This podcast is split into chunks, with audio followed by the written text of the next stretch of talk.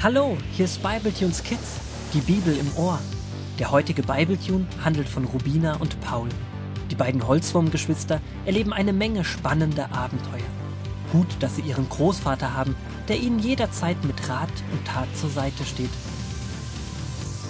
So auch heute. Für die Kinder ist heute ein weiteres Highlight geplant. Heute Nacht ist Sternschnuppennacht und deshalb wollen alle gemeinsam in einer Waldlichtung übernachten. Kinder, ich bleibe hier. Aber warum? Das wird doch bestimmt ein Riesenspaß werden.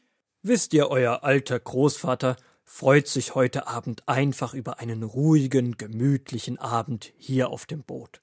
Es war doch ziemlich viel los in den letzten Tagen, und eine kleine Pause wird mir gut tun. Und ihr werdet mit euren Freunden bestimmt eine richtig gute Zeit zusammen haben.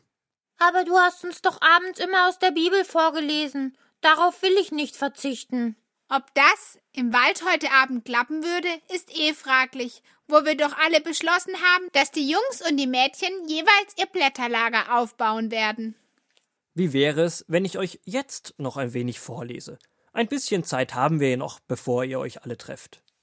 Und so setzen sich Paul und Rubina jeweils links und rechts neben ihren Großvater und gemeinsam stecken sie ihre Köpfe in die Bibel und lesen. Anschließend packen die Holzwurmgeschwister ihre Sachen für die Übernachtung zusammen und machen sich auf den Weg zu den anderen. Der Großvater macht es sich auf dem Boot gemütlich. Er brüht sich einen Rosenholztee auf, setzt sich an seinen Lieblingsplatz auf dem Boot, genießt die beginnende Abenddämmerung und spricht lange mit seinem Gott.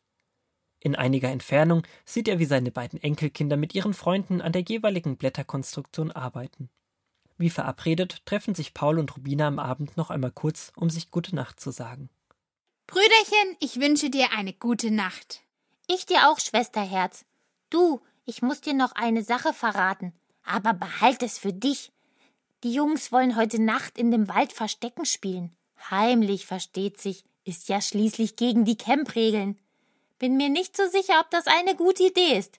Aber ich will in jedem Fall nicht der Einzige sein, der nicht mitkommt, nur weil ich ein bisschen ein mulmiges Gefühl im Magen habe.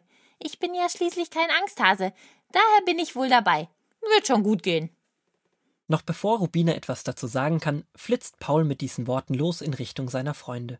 Und tatsächlich, als es ganz leise auf dem Lager geworden ist und alle schlafen, schleicht sich eine kleine Gruppe abenteuerlustiger Freunde heimlich in den Wald. Die anfängliche Euphorie nimmt schnell ab, als Paul, Bodo, Fitzi, Grünaldo und Bobby merken, wie dunkel es im Wald ist. Doch so ein bisschen Dunkelheit kann die fünf nicht von ihrem Vorhaben abbringen, heute Nacht den Wald zu erobern, und so marschieren sie los. Und sie haben eine tolle Zeit beim Verstecken spielen, sich im Unterholz verstecken, einander erschrecken und sich Geschichten erzählen. Auch Paul hat seine anfänglichen Bedenken fast vergessen, bis die fünf Freunde den Rückweg antreten wollen und Paul erschreckt feststellt: Sag mal, wo ist eigentlich Bodo Borkenkäfer? Den habe ich schon eine ganze Weile nicht mehr gesehen. Keiner der noch vier übrig gebliebenen Freunde weiß, wo Bodo steckt. Die Zeit vergeht und Bodo wird nicht gefunden. Je länger die Suche geht, desto weniger wissen die Freunde, wo sie eigentlich sind und wie sie wieder zurück zum Lager finden sollen.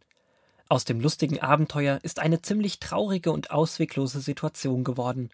Irgendwann setzt sich Paul einfach auf den Boden und denkt an die Geschichte aus 2. Mose 32, Vers 1 bis 6, die Großvater ihm und Rubina vor ihrem Anbruch noch vorgelesen hat.